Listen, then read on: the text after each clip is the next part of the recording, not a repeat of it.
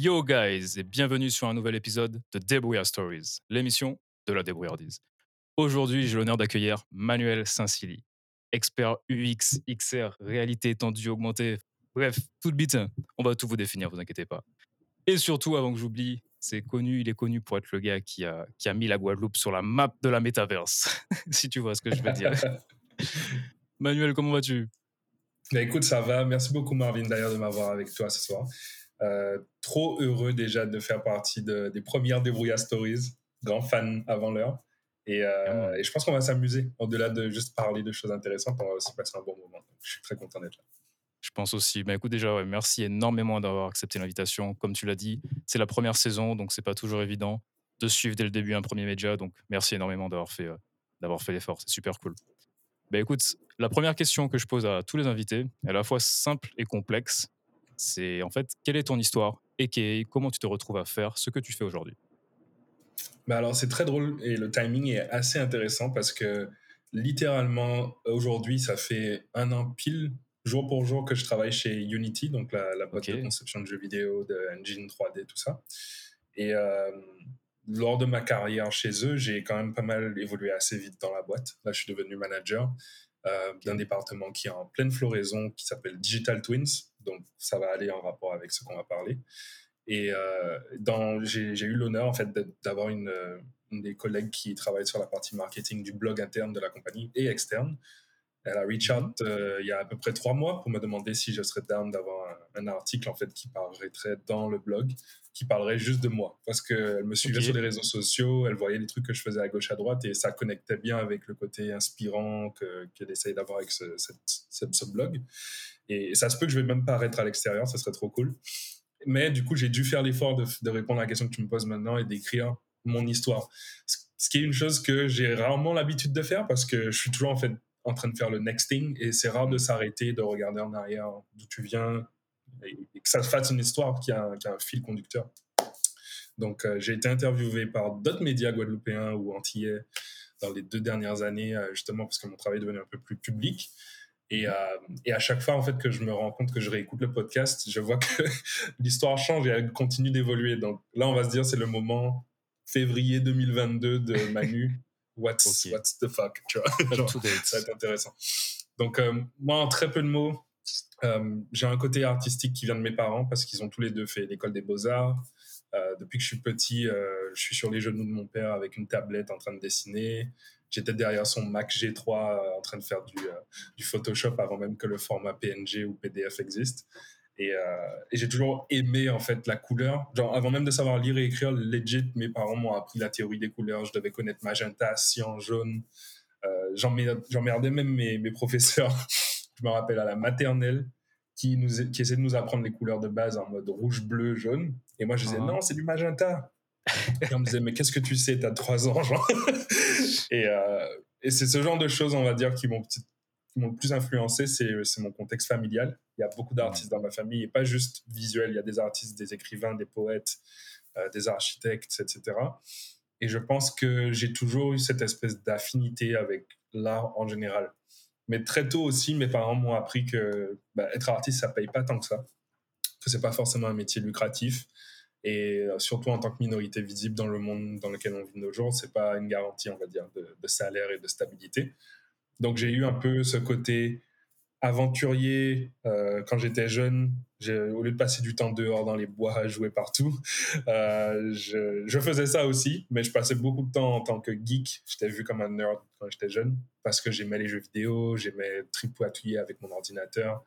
Euh, ma première console, j'avais deux ans, c'était une Sega Neo Genesis. Donc, j'ai toujours eu envie d'en fait raconter des histoires dans un modèle 3D euh, et de pouvoir en fait faire vivre en fait notre culture à travers d'autres types de médias. Donc j'ai eu commencé avec des petits logiciels, évidemment Photoshop que je peux encore mentionner, mais euh, RPG Maker à l'époque, euh, Blender quand c'était encore une interface horrible à, approcher. Et euh, quand c'était l'heure de faire mon, bac et de, choisir si je partais en métropole ou si je restais en Guadeloupe, j'ai commencé en fait une école de, computer science pour faire un master en sciences de l'ingénieur. Et on avait la chance en Guadeloupe d'avoir les, deux premières années du bachelor euh, localement. Donc j'ai pu rester près de ma famille. Ma mère à l'époque a, souffert d'une maladie assez grave, donc ça m'a un petit peu aidé de ne pas avoir à quitter tout de suite le domicile. Et puis deux ans après, quand je me suis senti euh, l'heure de battre mes propres ailes, au lieu de choisir de la France comme la majorité des gens ont fait, je suis parti en fait à Montréal, qui était le même fuseau horaire. Et c'est assez cocasse parce que beaucoup de gens, je pense, choisissent Montréal comme destination parce que c'est francophone Et que c'est le même fuseau horaire que les Antilles. Exact. Il y a une forte présence antillaise ici, comme tu le sais. Clairement. C'est connu comme ça d'ailleurs. Et, et c'est drôle d'ailleurs de rencontrer des personnes de chez nous à l'étranger et pas depuis chez nous. Et je pense que ça crée des liens encore plus forts d'ailleurs. Et euh, bah, la suite, en fait, c'est ça c'est que dès que je suis parti à Montréal, ça a un petit peu euh, explosé. C'est-à-dire que même si je faisais computer science et que j'ai appris des choses comme les bases du développement, euh, des bases de, de, de l'ingénierie informatique, l'architecture d'un ordi, j'ai même fait du hacking, du, du Wi-Fi, du, du système administratif et du réseau. Mais là où je me suis vraiment spécialisé, c'était dans le design. Et en fait, à chaque fois qu'on avait un, qu'on appelait un, un internship, donc un, un stage, désolé, je perds mon français aussi à force de vivre au Canada. Donc ça va être un peu franglais, mais ça va passer. Il bon Et, coin. euh, voilà, exactement. Et puis un peu de créole au passage. Et, euh, et au final, euh, j'ai poursuivi en fait en essayant de, à travers mes stages, faire du design, même si dans les cours on m'apprenait du développement. Et donc j'ai eu un rôle un peu graphique artiste, hybride webmaster au début. Et petit à petit, le mot UX, qui n'était pas encore vraiment un mot très utilisé, je pense que même encore aujourd'hui, il y a des compagnies qui ne savent pas vraiment bien le définir C'est vrai. le rôle de l'expérience utilisateur, UX design. C'est un petit peu dessiné en moi. J'ai voulu étendre justement sur ses capacités, euh, plus on va dire soft skills, faire des interviews, euh, comprendre l'u- l'utilisateur, faire de la recherche et pas juste dessiner et rendre les choses belles comme on, on donnait au graphic designer à faire. Et, mais tout en utilisant mon côté illustrateur, tout en mettant en avant mes, ma- on va dire mes skills de peinture, de- d'art, etc., au euh, profit de la partie scientifique. Et euh, quand j'ai enfin eu mon master et que j'ai commencé à travailler dans plusieurs boîtes, j'ai eu ce- cette évolution presque naturelle en fait du designer graphique, webmaster vers le UX designer.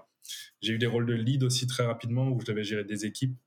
Euh, j'ai bossé dans des boîtes comme euh, qui avaient des clients comme McDo, Samsung, plus connus euh, YouPorn, Pornhub, Playboy, où j'ai eu la chance d'être directeur artistique pendant deux ans là-bas ça m'a donné un goût aussi sur le, le adult industry où beaucoup de gens le voient comme tabou. Moi, mon rôle, c'était de le démystifier, de voir justement quelles étaient les opportunités de rendre ça plus pas meilleur. Mainstream Euh, un peu, non? Pas mainstream, parce que ça l'était, Non. on va pas se mentir, mais c'était Mhm. plus qu'est-ce qui se passe dans cette industrie pour qu'elle soit tabou et comment trouver des opportunités pour rendre les choses meilleures. Parce que même le- les gens qui travaillent dans ce métier-là, au-delà même de la partie informatique, mais le film, évidemment, en fait, ils vivent des choses horribles, des histoires que peu de gens racontent, des problèmes qui, qu'au point de vue utilisateur, on pourrait même améliorer pour faire que le, le marché, en fait, soit meilleur et plus safe, plus sécuritaire. Et moi, en fait, j'ai eu cette approche un peu marketing où je travaillais sur le site web, donc je, je connaissais pas les acteurs, etc., évidemment. Même si dans les Évidemment. d'entreprise, il y avait sûrement des, des moments où on s'est croisés. Mais, euh, mais mon rôle, c'était plus avec justement l'équipe marketing, comment relier le design au marketing et lancer des campagnes. Par exemple, j'ai eu un de mes visuels qui a été exposé sur Times Square pendant trois mois en 2013 Ah ouais, sur euh, le cancer du sein ou le cancer de la prostate. Et on créait des, des, des campagnes assez intéressantes comme le nombre de vues va être converti en donation pour ce genre de, de cause. Euh, Il y, a- il y a pas mal de choses comme ça que j'ai fait là-bas qui m'ont qui m'ont rendu un petit peu plus conscient et éthique par rapport à mon travail et non pas juste fait des choses pour le business. Mhm. Et donc, c'est naturellement que j'ai poursuivi dans des boîtes comme euh, ici, il y avait Fans Entertainment, euh, Golo, qui était une des startups qui essayait de créer un peu un équivalent de Uber euh, à Montréal, mais pas juste pour la bouffe, n'importe quel type d'objet. J'ai travaillé là-bas comme lead directeur artistique et comme chef d'équipe. Euh, et puis d'un coup, euh, j'ai été frappé à la porte par IBM, qui est une des plus grosses et plus anciennes compagnies dans, dans le monde de la tech, euh, qui sont connus sûrement pour plus faire des ordinateurs et des choses comme ça, mais en fait, ils ont une étendue assez large sur même des choses comme la blockchain, sur euh, le XR, sur euh, le cloud. Et là, j'ai un petit peu battu de mes propres ailes parce que j'ai toujours eu ce côté entrepreneur, freelance, j'ai toujours travaillé on the side, même avec mon travail à temps plein. Mais là-bas, j'ai vraiment pu m'exprimer grâce au consulting. J'ai été vraiment traîné à devenir un facilitateur de design thinking, de workshop, de brainstorm session, de choses comme ça. Travailler avec des gros comptes, des gens avec qui tu dois aller vendre des projets avant même qu'ils aient signé, des, des trucs avec 7 chiffres, 8 chiffres, qui te font valser la tête. On te donne une carte de crédit, c'est la première chose que tu signes quand tu commences dans la boîte et tu travailles et tu voyages partout dans le monde. Mais j'ai aussi vécu un peu euh, l'opposé, on va dire, du modèle d'agence dans lequel j'étais avant, où euh, tu étais livré à toi-même et il fallait monter tes propres équipes et te vendre. Donc c'est là où j'ai un petit peu touché à, on va dire, la partie Internet, communication et essayer de créer des communautés. J'ai toujours voulu faire ça, de, créer de connecter les gens entre eux. Euh, on le voit avec Telegram, les groupes comme ça aussi qu'on a mmh. commencé. Mais même sur Slack, j'ai un Slack channel avec 10 000 UXers que je modérais au début. Euh, Clubhouse, quand Clubhouse a, a buzzé un petit peu, j'ai créé un, un, groupe qui maintenant a plus de 10 000 personnes dedans. Euh, j'ai lancé des podcasts, j'ai lancé plein de projets en fait. Et travailler dans IBM m'a appris à maintenir ce genre de projet et ne pas juste les, laisser tomber et, mourir par eux-mêmes.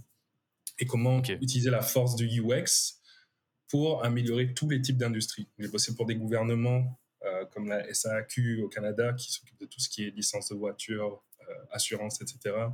J'ai bossé pour la finance, donc tout ce qui est banque, Banque du Canada, notamment pour les entrepreneurs. J'ai à nouveau pu bosser dans d'autres types d'industries qui sont plus reliées à ce que j'adore le plus, c'est-à-dire l'entertainment, le média, la musique, l'équipe de hockey national du Canadien.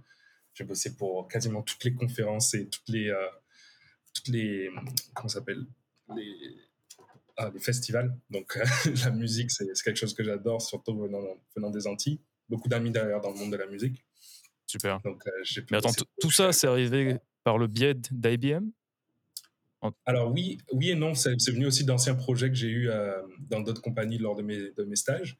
Mais IBM, avec l'ampleur et le, reach qu'ils avaient, les clients qu'ils avaient, ça m'a donné accès à ces, initiatives, à ces projets dans lesquels il fallait tout digitaliser. En fait, on a, j'ai grandi dans mon rôle en même temps que le monde a compris que on passait de l'ère du desktop à l'ère du mobile.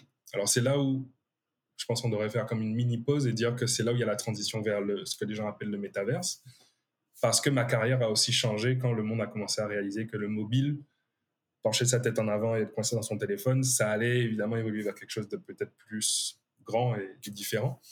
Et, j'ai eu la chance justement de, ben, en fait, de découvrir euh, le, mon, plaisir dans tout ce qui est augmented reality, virtual reality. J'ai ben, pratiqué la 3D. Est-ce que tu pourrais nous définir un peu, tu vois, parce que tu vois, réalité étendue, quand on n'est pas du secteur, ça veut, enfin, ça, ça, peut tout dire, quoi. C'est quoi la différence entre UX, XR C'est quoi la différence exactement? Ouais, alors, premièrement, je, déplace ça comme une espèce de spectrum. Euh, si tu regardes sur un slider et que d'un côté tu avais VR et de l'autre côté tu avais AR, euh, la réalité se situe entre les deux. Donc là, dans notre monde actuel, on se parle sur Zoom. Euh, mmh on se voit de la même façon et on est capable de, se parler. Mais quand tu es en VR, le monde autour de toi, en fait, il est complètement immersé. Donc, c'est souvent avec l'aide d'un objet comme un casque de réalité virtuelle, par exemple l'Oculus Quest ou le Meta Quest maintenant, qui est sûrement le plus populaire des devices VR. Mais comme tu le vois, c'est une espèce de chose que tu mets sur ta tête et bah, quand tu l'as, tu vois rien du monde réel. Le AR, c'est dans l'autre sens c'est de la réalité augmentée. C'est-à-dire, on augmente ta propre réalité. Rien n'est virtuel. Tu le vois à travers ton téléphone. Donc, un meilleur exemple, c'est le jeu Pokémon Go sur iPhone, où carrément ta caméra continue à filmer la vérité de ce qui se passe autour de toi. On est capable d'exposer des objets, des modèles 3D par-dessus et augmenter ce qui est réel. Donc, d'un côté, tu as le AR, de l'autre côté, tu as le VR, et ensemble, c'est ce qu'on appelle le XR, qui est l'ensemble des réalités étendues. Pour ne pas perdre les gens, je m'arrêterai là, mais si vous voulez aller plus loin, Mixed Reality, MR, c'est un petit peu la suite de ça où il y a une fusion en fait de VR et AR parce que même l'Oculus Quest commence à réaliser que il y a une possibilité à travers des caméras infrarouges de montrer quand même ce qui se, passe dans le vrai monde malgré que tu sois en VR et de mélanger en fait ta réalité avec du virtuel. Et dans le futur, ben, quand ces form factors vont devenir beaucoup plus légers, plus petits, que ça va être des lunettes et puis peut-être dans 10 ans des lentilles, euh, évidemment, avec le problème de batterie actuel, on ne peut pas encore avoir ce genre de technologie, mais il y a déjà des startups et des entreprises qui ont beaucoup de funding dans ce monde-là. Bah, quand ce sera dans nos yeux, en mode Black Mirror, évidemment, bah, tout pourra être augmenté, donc il n'y aura plus vraiment de, limite entre le réel et le fictif. Donc, mon rôle, mon travail en tant que designer, ce n'est pas juste de dire oui à toutes ces belles idées un petit peu euh, dystopiennes, mais plutôt de poser la question de quel est le rôle de l'entreprise dans ce contexte et quelle est l'expérience que l'utilisateur a dans, ce, dans cette réalité et quelles sont les conséquences potentiellement sociales, économiques, business qui en découlent. Comment créer une expérience agréable, safe, accessible et éthique. Et, et c'est dans ça que je me spécialise maintenant. Ok, bon là tu, me fais soulever là, plein de questions là. Mais donc attends, par exemple, la, voilà, la métaverse, le, mot de tendance du moment, on serait à, quel niveau? On serait sur du VR, AR, entre les deux? Alors la métaverse, c'est un petit peu un terme qui englobe beaucoup plus de choses que seulement la 3D ou le AR, VR.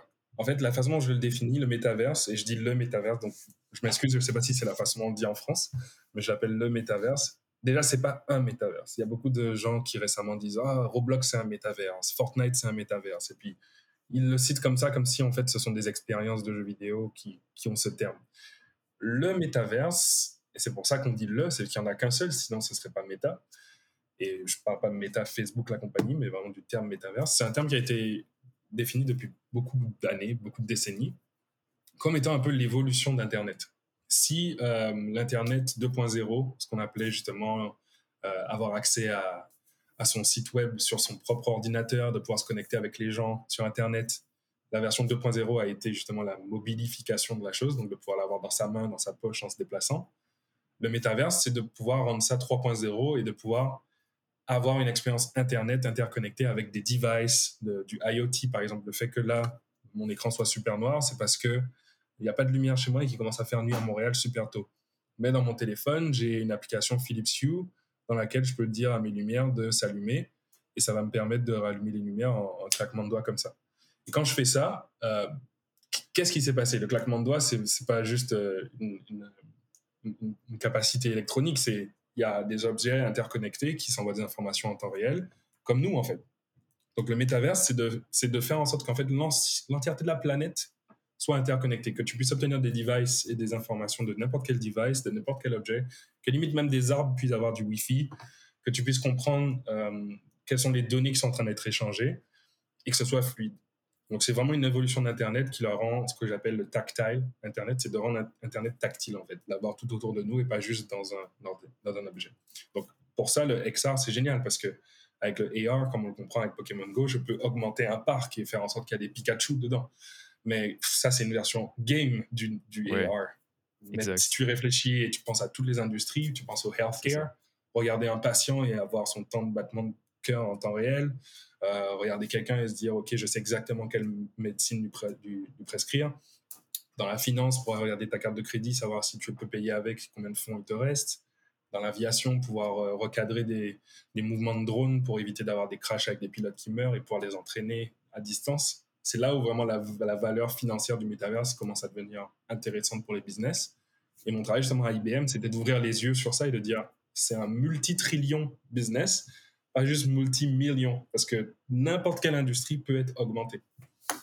C'est ça, c'est ça qu'on a du mal à percevoir parce que moi de même, je me dis ok, métaverse, c'est gaming quoi, c'est du jeu. Ok, tu parlais de Fortnite, bah voilà, c'est un Fortnite plus plus, etc. Donc c'est intéressant que tu cites, tu vois, des use cases que tu vois le, le grand public n'en est potentiellement pas encore conscient, tu vois. Et ce qui est intéressant, moi, je l'avais pas du tout vu comme ça, mais si je comprends bien, en fait, euh, la métaverse inclut aussi tout ce qui est domotique, IoT, etc. Pour le coup. Énormément, parce qu'en fait, c'est là où en ce moment, on n'a pas vraiment fait beaucoup d'efforts. Par exemple, il y a eu les portes des, des chatbots, et tout le monde parlait, ah, il te faut un chatbot, il faut absolument que ton, ton site web ait un mm-hmm. chatbot.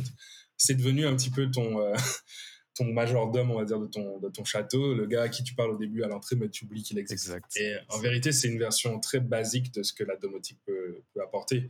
Si ton chatbot est connecté à tes devices à la maison, que quand tu rentres, ton frigo te dit s'il manque du lait et a déjà commandé ton lait avant même que tu checkes s'il y a du lait, c'est là où ça devient fluide et que l'expérience, elle est bonne. Là, on est juste au tout début de ça et c'est pour ça qu'on parle d'une roadmap de 10 ans jusqu'à 2030. Parce que d'ici à ce que tous les secteurs s'alignent, euh, ça va prendre du temps. Je donne toujours un exemple là-dessus. Par exemple, euh, en ce moment, on, dit toujours que le gaming, c'est ce qui attire le plus. Pourquoi? C'est ludique, ça donne envie, c'est visuel, c'est facile d'intéresser, de, créer du marketing. Malheureusement, les secteurs qui ont le plus de mal à, vraiment aller en avant, ça va être euh, gouvernement, ça va être éducation. Ce sont les secteurs qui sont beaucoup plus conservateurs et prennent beaucoup de temps à évoluer et d'adopter des nouvelles technologies. À l'inverse, les secteurs qui sont les premiers, ce n'est pas le gaming, ce n'est pas l'entertainment, c'est le militaire, donc tout ce qui est guerre, et le porn, donc tout ce qui est adulte. C'est pour ça que je faisais déjà des interfaces VR en 2012 chez Pornhub, euh, alors que jusqu'à aujourd'hui, c'est pas tout le monde qui a même testé en VR YouTube. Et YouTube va annoncer leur VR, justement, leur, leur plateforme VR YouTube, très bientôt, et on en 2022, tu vois, ça fait un moment quand même qu'il y a des, du contenu pour ça. La même chose, le, gouvernement a libéré Internet au grand public. À la base, ça s'appelait ARPANET. Si tu remontes dans l'histoire, c'était un réseau de communication crypté pour pouvoir s'échanger des messages entre pays en temps de guerre et de façon reliable. Pareil, la blockchain. Tout le monde parle de NFT et de l'application directe de faire de l'argent. C'est cool. Il y, a, il y a tout cet aspect-là qui est aussi attirant et peut-être temporaire. Mais la vraie valeur de la blockchain, c'est quoi? C'est d'encrypter de l'information de façon sécuritaire. Et donc, quand les modèles économiques, par exemple, de banques et de systèmes très traditionnels d'échange d'argent qui existent depuis non ni non non, genre des milliers d'années, à l'époque même des, des, rois qui tamponnaient leurs leur, pièces de monnaie pour les échanger pour qu'elles soient fongibles.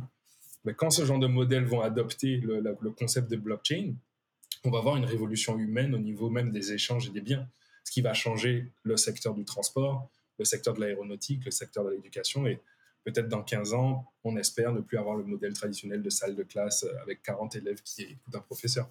Donc, c'est pour ça que moi, je m'intéresse beaucoup à euh, la fondation en fait, derrière ces technologies-là et pas juste le côté hype. Parce que le hype, c'est temporaire. C'est un moyen de faire du cash à court terme et d'intéresser le grand public. Mais c'est pas là qu'il y a le vrai sou, c'est pas là qu'il y a la vraie capacité. Wow. Ok, ok. Pour savoir des frissons là un peu, tu vois, là, parce que on voyager là dans le futur. Mais ouais, j'avoue que ouais, on se rend pas, on se rend pas compte. On voit pas que c'est vraiment qu'une partie de l'iceberg, vraiment toute cette partie hein, investissement short terme. Mais quand même, d'un point de vue en fait, euh, à la fois sociétal et investissement, comment comment tu penses qu'on pourrait se préparer, tu vois, en tant que consommateur particulier lambda, que ce soit d'un point de vue sociétal, tu vois, pour vraiment être prêt, genre une fois que ça va mmh venir progressivement, être prêt à être engrangé dans le truc, et aussi d'un point de vue investissement, comme tu l'as dit, pas d'un point de vue genre short terme, mais vraiment long termiste. Qu'est-ce qu'on pourrait faire par rapport à ça? Alors moi, je dirais que la première chose, c'est de s'éduquer. C'est pour ça que je fais ce genre d'interview. C'est pour ça que je m'intéresse beaucoup à, l'éducation dans, dans, ma carrière, parce que malheureusement, c'est encore réservé à une élite. Et pas parce que ces gens-là sont plus intéressants, sont plus intéressants ou plus intelligents. Tout est apprenable de nos jours sur Internet euh, via YouTube. Il n'y a personne qui est plus intelligent, intelligent que personne. La question, c'est plutôt l'opportunité et l'accès à l'information. Et malheureusement, souvent dans les, dans le business, c'est des personnes qui se serrent la main entre eux et qui sont souvent de pigmentation de peau plus claire ou qui sont des personnes peut-être mâles et qui vivent euh, aux États-Unis, qui vont avoir les opportunités en premier.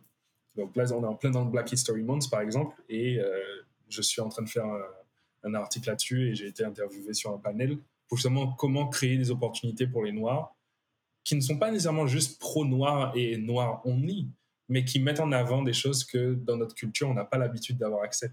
On parle souvent, par exemple, du euh, crab in a bucket aux États-Unis, qui est en fait le démal, démal crabado en tout.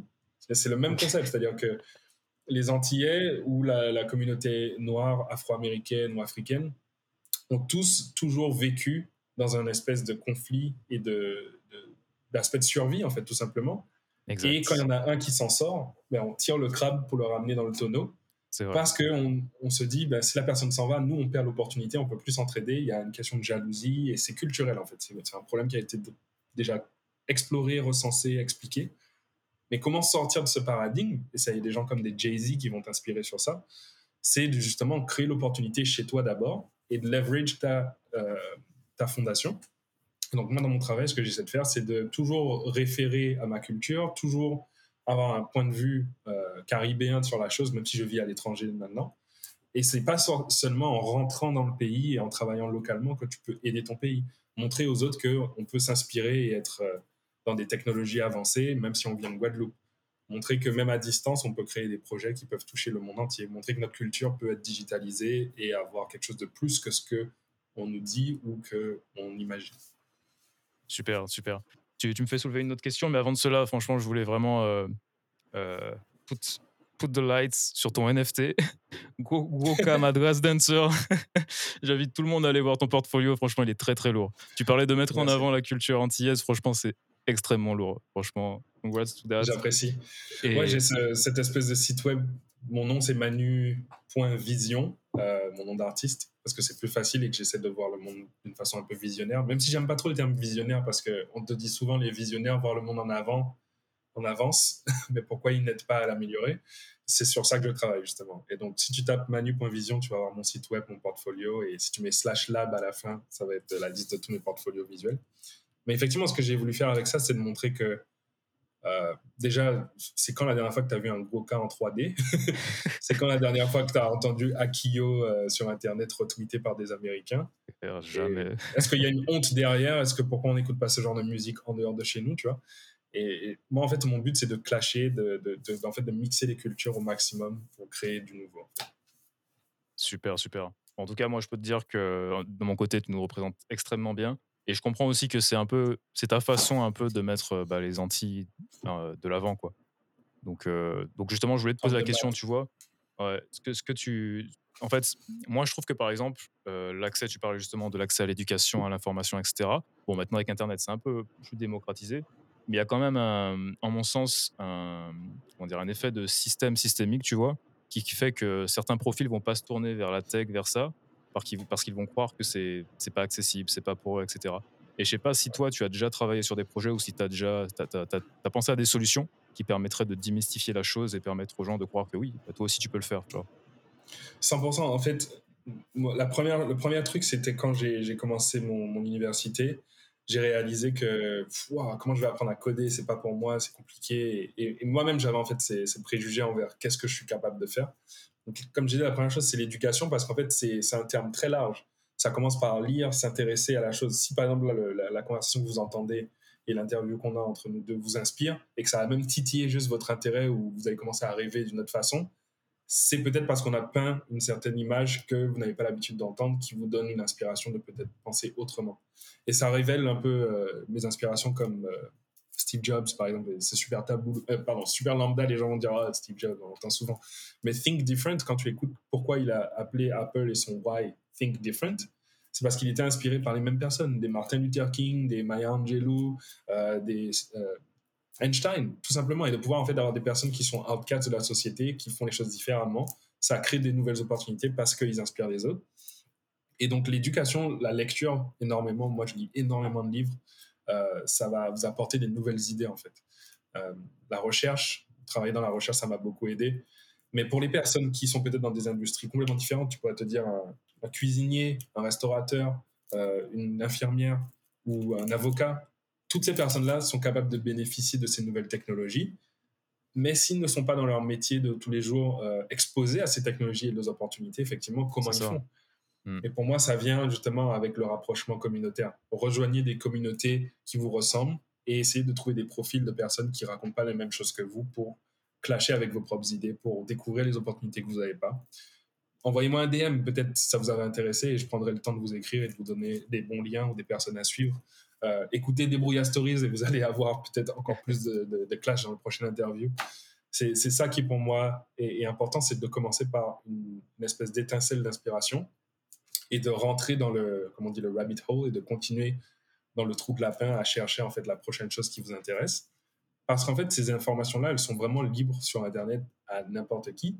C'est plus la curation, comment on les récupère pour qu'on on passe du temps. Tu sais, chercher les choses, ça prend du temps. Donc, il y a beaucoup de gens qui ont mm-hmm. déjà pris du temps à créer des listes pour que vous n'ayez pas à faire ces recherches.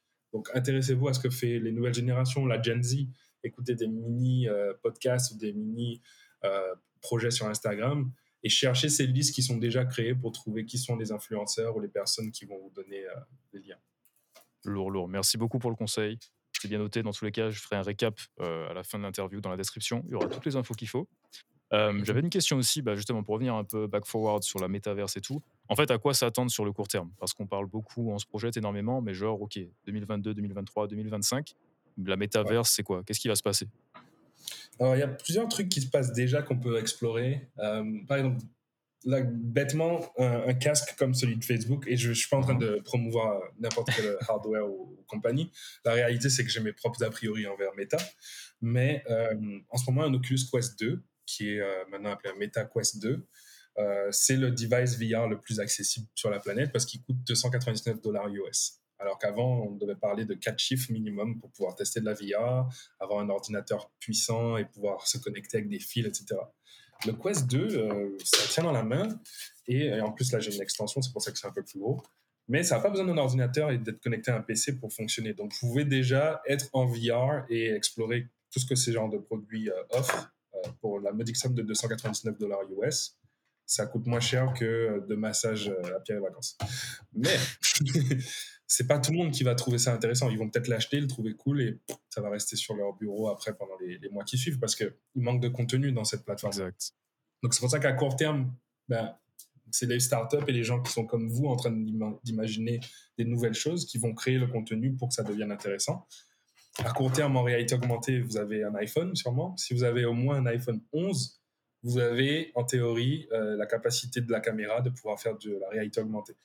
Si en plus vous avez un iPhone 12 Pro ou un iPhone 13, vous avez un LiDAR, qui est euh, un capteur euh, qui fonctionne avec la lumière et qui permet de mapper des environnements. Donc, vous pouvez scanner votre maison, scanner des objets et les exporter en 3D. Si vous êtes artiste et que vous êtes 2D et vous êtes coincé dans la 2D, vous dites ouais mais c'est pas pour moi la 3D, j'ai jamais appris. Utilisez Blender. Vous pouvez suivre un tutoriel sur YouTube en une semaine et être capable de créer votre premier modèle 3D avec un logiciel qui est gratuit et qui est accessible à n'importe quel ordinateur. Et donc, toutes ces, nouvelles technologies, moi, j'ai peut-être une facilité à rentrer dedans et à les explorer parce que ça fait 15 ans que je travaille dans ça. Mais la vérité, c'est que les personnes qui travaillent dans mon équipe en ce moment, ils ont peut-être été designers que depuis 3 ou 4 ans dans leur carrière. Ou alors, ils, ont, ils sont venus dans notre, euh, dans notre univers comme des artistes illustrateurs 2D qui maintenant travaillent dans mon équipe. Ils travaillent avec moi et c'est des personnes que maintenant j'admire et que je respecte parce que comme ils sont niches dans ce qu'ils font, ils le font bien, ils sont capables d'être euh, même plus talentueux dans certains domaines que moi. Tous ont commencé de rien, en fait. Et moi, ça fait 15 ans que je le fais, donc théoriquement, je devrais être même plus loin si on suit la, norme. Mais la vérité, c'est que depuis peut-être 4 ou 5 ans, il y a une vraie explosion de tout ce qu'on appelle euh, partage et learning sur les réseaux comme YouTube. Et je dis YouTube, mais ça peut être n'importe quelle plateforme. Vous pouvez vous inscrire à Udemy et prendre des cours à 15 dollars pour apprendre des nouvelles notions. Il y a en fait beaucoup de moyens de s'éduquer en dehors du système scolaire, sans avoir à payer 5 000, 10 000 dollars à des écoles privées. En plus, avec Covid en ce moment, vous n'allez pas bénéficier des cours en présentiel dans la plupart des écoles. Donc, pourquoi aller s'engendrer dans des programmes de plusieurs années? Alors que vous pouvez prendre un week-end et au lieu d'aller à la plage, de regarder Netflix, vous regardez YouTube. Mais vous regardez YouTube sur un thème qui vous intéresse, que vous avez envie de découvrir. Et vous allez pouvoir, si vous mettez le, le temps et la passion, en créer une routine et que ça va devenir votre nouvel hobby. Et je pense que si vous n'êtes pas dans le domaine de l'art ou de la communication, même si, comme je dis, vous êtes sur des industries plus traditionnelles, avoir ce différent regard en fait sur vos industries va vous débloquer des opportunités. Si vous êtes entrepreneur, il y a peut-être énormément de choses que vous pouvez faire avec des technologies qui sont accessibles dans votre iPhone. Un exemple super bête pour finir le point. Euh, j'ai un ami qui a lancé un restaurant en Guadeloupe il y a deux ans. Et quand j'étais rentré, on a passé une soirée à être sur la plage, à juste discuter à côté de son resto il me dit Manu, mais comment je vais me démarquer? Genre, il y a tellement de restos autour, j'ai pas une vraie clientèle, etc. Et en fait, il a tout misé sur la scénographie. Je l'ai aidé à installer des, lampes comme ça, et c'est des petites ampoules euh, toutes connes, hein, ça coûte 15 dollars maintenant. Et, euh, et, en fait, je lui ai dit, bah, regarde, le concept sur l'expérience utilisateur, c'est que les gens qui viennent chez toi, ils veulent que quand tu rentres, on sache que c'est eux. Il n'y a rien de mieux que d'aller dans un restaurant et le gars te dit la même table que d'habitude ou bien le même repas que la dernière fois et tu te sens aimé de quelqu'un que tu fréquentes mais c'est pas ton ami, tu vois. Et je lui ai dit, tu mets un profil, tu crées un site web, les gens s'inscrivent pour peut-être choisir une table. Et en même temps, ils doivent choisir, au lieu d'écrire le, standard email, numéro de téléphone, etc., pas de data, tu n'as pas besoin de leur data. Tu leur demandes leur prénom et la couleur préférée. Et quand ils arrivent, leur téléphone avec l'app va se synchroniser et la lampe va s'allumer de la couleur qu'ils ont choisie. Et c'est tout con, mais ça fait toute la différence et son concept a super bien marché. Et maintenant, il y a d'autres choses. Il y a de la musique qui change. Les gens peuvent choisir leur playlist. Il y a une playlist commune où les gens peuvent mettre des suggestions et quand ils arrivent, la musique qu'ils ont aimée peut-être va jouer comme dans les vieux jukebox dans les années 80. Donc, tu vois, des thèmes comme ça qui sont tout bêtes, mais qui, qui font en fait redécouvrir une industrie qui est peut-être mise de côté et qui leverage en fait des technologies super simples. Ok, ok. Donc voilà, c'est un mix avec le marketing sensoriel, l'UX que tu pousses via la tech. Putain, énorme, ok. Exact. J'aurais pas pensé. Non, franchement, ouais, super lourd. Super lourd. Et ben en fait, ouais, j'allais te demander, tu vois, comment devenir, tu vois, un expert. Tu l'as dit, XR et tout. Mais donc, si je comprends bien, parce que moi, je me serais dit, OK, pour ce type de domaine, il y a quand même des barrières. Il faut être dans une grosse boîte, sinon, tu n'as pas, pas les fonds pour acheter le matos et tout. Mais au final, là, tu me dis, tout est accessible, en fait. tout est maintenant accessible, mais ça ne veut pas dire que j'ai pas eu à me battre à l'époque. Tu sais, moi, j'ai dû faire quand même cinq ans d'études dans le computer science avec un master degree. Donc, c'est sûr que ce Mm. c'était pas accessible à tout le monde. Mes parents ont dû faire des, des sacrifices et jusqu'à aujourd'hui, je paye encore de, de certaines de ces dettes-là.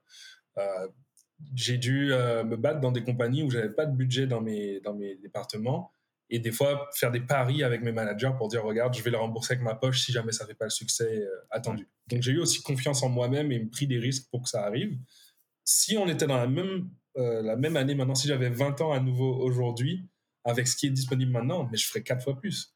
Et quand je regarde des personnes qui n'ont pas la motivation ou qui n'ont pas d'idée, il y a une partie de moi qui, me dit j'aimerais pouvoir leur donner l'inspiration que j'ai en ce moment et qui réalisent ce qui est en fait devant eux et qui pourrait leverage. Et c'est pour ça que je fais autant de communication et de messages et de choses parce que je me dis il y a des jeunes et je dis des jeunes hein, mais ça peut être des personnes aussi en fin de carrière qui veulent se renouveler qui il leur manque juste le petit coup d'inspiration pour se lancer dans une nouvelle carrière ou dans euh, dans un dans un domaine qu'ils n'ont pas eu la chance de peut-être euh, comprendre ou, voir venir. Et là, on est dans un Eldorado, on est dans un essor complet. On est en fait dans le même moment que la bulle Internet au début des années 2000, fin des années 90. Et ça, ça dure pas longtemps, ce moment-là. Donc, ça ne veut pas dire que vous n'allez pas être capable de vous réinventer ou de vous adapter au metaverse quand il va venir et va être beaucoup plus concret d'ici 5 à 10 ans. Mais si dès maintenant vous vous y intéressez, même au niveau le plus surface possible, pour au moins comprendre ce qui se passe, vous allez avoir la chance de, un, voir les choses venir un peu plus en avant et pouvoir vous préparer mieux, que ce soit financièrement, socialement ou professionnellement. Mais vous allez peut-être avoir la chance aussi d'y participer, de le, de le changer. Et je pense que c'est ce qu'on a besoin de plus dans ce moment dans le monde, c'est de la majorité de personnes avec le plus de culture et d'idées divergentes, d'être des acteurs et non pas des acteurs passifs, mais actifs de ce changement parce que on est dans un moment aussi critique de l'humanité où on vient avec des problèmes sociaux, des problèmes de santé, la pandémie, on va pas la répéter, et aussi des problèmes écologiques qu'en fait, si on continue juste avec le même modèle, on va se tuer, on va finir par disparaître avant même de pouvoir tester les lentilles euh, 3D de- du futur. Donc, c'est en prenant justement ces, contextes-là qu'on est capable de shaper ce, ce futur-là d'une meilleure façon. Une des choses que je dis souvent, c'est, par exemple, on se dit, mais qu'est-ce qu'il y a de spécial envers moi versus quelqu'un qui est né dans la Silicon Valley, qui connaît Steve Jobs, etc. Ben, moi, j'ai ma propre idée déjà de- des choses par rapport à mon propre passé, mon environnement dans lequel j'ai grandi, le côté insulaire des Antilles, le, rapport avec la nature, peut-être qu'on a un peu plus particulièrement dans les îles. Et euh, une phrase que je dis toujours, c'est que quand tu rentres dans une pièce, même s'il y a juste quelqu'un qui, qui passe le balai, et souvent c'est vu comme péjoratif, alors que non, excuse-moi, cette personne travaille comme un autre, euh, il a sûrement quelqu'un, quelque chose qu'il sait que tu ne sais pas. Et quand tu rentres dans une pièce avec cette façon de penser, tu te dis la personne en face de toi va forcément t'apprendre quelque chose de nouveau. Donc tu dois écouter plus que te taire, que, parler, pardon, et réaliser en fait qu'il y a des opportunités partout. Il suffit juste de, creuser et de s'y intéresser. Super, super. Bah écoute, très inspirant, franchement, et t'as tout dit, ouais. Vraiment toujours avoir ce mindset d'être à l'écoute. Franchement, c'est lourd. Bah écoute, je te propose de passer à la dernière partie de l'interview. Qu'est-ce que j'appelle les questions quick wins, qui dégagent énormément de valeur, mais très rapidement, tu vois. Bon, la première, un peu bateau, mais très importante quand même. Quel est le meilleur conseil que tu aies reçu dans la vie? Ah là là. Le meilleur conseil que j'ai eu, c'est que il faut toujours. euh, je, je le connais en anglais, donc je vais le dire en anglais d'abord, mais c'est ask for forgiveness, not for permission. Donc tu demandes le pardon et pas la permission. S'il y a quelque chose que tu veux faire et que tu te dis d'avance, je vais pas le faire parce qu'on va pas me donner euh, la capacité ou on va me dire non, ben, arrête de demander, fais-le. et à la fin, prends des excuses, il le faut. Mais souvent, si tu l'as fait et que c'était ton gut feeling, c'est la meilleure chose à faire. Twitch, dans l'action. Je suis bien d'accord. Est-ce qu'il y aurait un livre que tu aurais à conseiller? Tout un récit, un roman, euh, tout ce que tu veux. Ouais, j'ai lu récemment Washington Black, qui est un livre incroyable sur euh, un jeune dans les Caraïbes, euh, justement, qui travaille avec un mec qui a créé une, euh, une machine volante. C'est un livre vraiment incroyable que je conseille à tout le monde. C'est un best-seller international, mais l'idée, l'histoire est géniale. Puis ça touche des plantations, l'esclavage, tout ça, donc ça me, ça me parle beaucoup. Ok, ok, je vais le lire. Je ne connaissais pas. Troisième question. Plus grande inspiration entrepreneuriale? Je dirais Steve Jobs, mais pas pour les mauvaises raisons, parce qu'il a aussi quelques côtés très toxiques euh, que j'apprécie Quand même. ok, ok. Quel est l'achat de 100 euros ou moins qui a genre euh, changé ta vie, quoi? Qui a eu le plus d'impact Ah, mon petit piano, là. Tous les jours, là, à chaque fois que je suis euh, plus sur Zoom, je passe un peu de temps sur mon Akai. Je pense qu'il coûte un petit peu plus que 100, 100 euros, mais 129 dollars canadiens, c'est à peu près 100 euros. Impeccable. Mais c'est quoi alors? C'est pour euh, puiser l'inspiration, le design thinking? C'est quoi? Ouais, en fait, je pense que dans tout domaine, genre si vous êtes euh, en restauration, vous allez forcément avoir une passion qui n'a rien à voir avec votre métier parce que on dit toujours que les cordonniers sont mal chaussés. C'est vrai, si tu passes la journée à faire de la bouffe, tu rentres chez toi, tu es sûrement inspiré de faire de la bouffe et tu es content de la faire parce que tu es bon à le faire. Mais c'est pas là que tu vas trouver ta créativité pour ton métier. Alors moi, étant plus un artiste visuel, euh, la musique, c'est quelque chose qui a aussi été inculqué par mes parents. Euh, j'ai une guitare et une basse juste derrière moi, là, donc euh, ça continue. Mais je pense que c'est ça qui est important, c'est de toujours garder en fait une espèce de, de jardin secret, quelque chose que vous n'allez pas professionnaliser ou pas étendre forcément, euh, passer des, heures à parler, mais qui est votre outlet, votre endroit où vous pouvez vous évader. Moi, c'est la musique. Eh ben, tu parlais de musique, ben voilà, c'est la dernière question. Quelle est genre la musique qui te met dans un flow incroyable? Alors, il y a le traditionnel euh, Beats to Study To que tout le monde dit là, avec euh, le, le, chill hop. Mais en fait, moi, ça a commencé avant même que le chill hop soit connu. Je suis un grand fan de Nujabes, John Seba, qui est un artiste japonais, beatmaker, euh, un peu à la J. Dilla pour ceux qui connaissent les débuts du hip-hop. Et c'est celui qui a fait justement le, opening de, des mangas que j'adore le plus, animé, euh, Nujabes derrière euh, Samurai Champloo. Et il est un petit peu le père justement du chill hop parce qu'il a toujours eu ses beats samplés de musique jazz ou posée, mixés avec des, des, des beats et du boom bap. Euh, donc ce genre de musique en général qui n'a pas forcément de paroles, ça s'écoute comme un podcast en fond et ça me permet d'être dans le flow. Mais sinon, euh, j'écoute beaucoup d'artistes entiers en fait, euh, parce que la majorité de la musique de que je consomme, c'est pas de la musique entière, c'est de la musique mainstream, du Drake, du, du Isaiah Rashad, des choses comme ça. Mais récemment là, du, du Babou Floro, euh, du NDX, tous les amis là, tu vois. C'est un peu la famille, même. tout ça, mais musique locale et locale jeune, parce qu'il y a aussi local ancien. Mm-hmm. Ça m'arrive d'écouter mes, mes classiques, mais là, il y, a une scène entière de musiciens qui est pour moi encore plus dans le futur que des artistes euh, visuels. Euh, allez écouter et supporter vos artistes. On est bien d'accord. Et alors, pour finir, quelle serait ta définition d'un débrouillard? Euh, Moi, je ne peux pas citer le mot débrouillard sans parler de Mickey. et c'est littéralement le meilleur exemple des artistes que j'ai cités. Exact. C'est ça, en fait, c'est d'être capable de faire n'importe quoi avec très peu. Et, je pense que ça reflète bien la discussion qu'on vient d'avoir aujourd'hui, c'est-à-dire que on, est tous venus de moyens vraiment peu et simples. Genre, moi, j'ai pas une famille riche. Genre, mes études, j'ai dû les payer via des subventions de l'État euh, que des fois, il n'y avait pas. Et j'ai réussi à faire du mac en âge à l'école où, genre, je disais à mon prof que j'ai pas l'argent pour payer les crédits de la session, mais je vais donner un cours sur du design et à l'échange, on me donne des points pour le développement que j'ai pas eu le temps de payer. Et ça a fonctionné, hein. j'ai réussi à me débrouiller et à m'en sortir. Là, j'ai eu ma citoyenneté au Canada récemment, donc je suis très content. Félicitations. il y a eu plein de moments où je me suis demandé si le gouvernement ne pas taper à ma porte et me ramener en Guadeloupe, tu vois. Et je me dis, ça aurait été une autre life, mais la vérité, c'est que je m'en serais toujours sorti parce que je pense que si tu as l'esprit débrouillard, c'est quelque chose que peu importe ce qui t'arrive dans la vie, peu importe la situation dans laquelle tu es, même si tu es au plus bas, tu vas avoir une ingéniosité, une inspiration pour pouvoir sortir de là. Donc, c'est un petit peu ça ma définition très net, rien à dire. bah écoute, Manuel, est-ce que, dis-moi, est-ce qu'il y a un moyen pour te contacter? Le plus simple, c'est quoi? C'est LinkedIn, email, Twitter? Ouais, LinkedIn, Twitter, email. En fait, vous allez sur manu.vision, vous allez trouver les liens sociaux, les contacts. Euh, puis voilà. Hein. Génial. Manu, merci énormément de nous avoir accordé du temps, ta transparence, la valeur que tu as dégagée. Merci beaucoup. Restez simple. la vie est, compliquée, donc il faut rester simple. rester simple, on est bien d'accord. Les débrouillards, merci encore pour votre fidélité. Abonnez-vous, lâchez les commentaires, je me ferai un plaisir de répondre à vos feedbacks, vos questions. Lâchez-vous et surtout écrasez le bouton like sur YouTube. Peace out.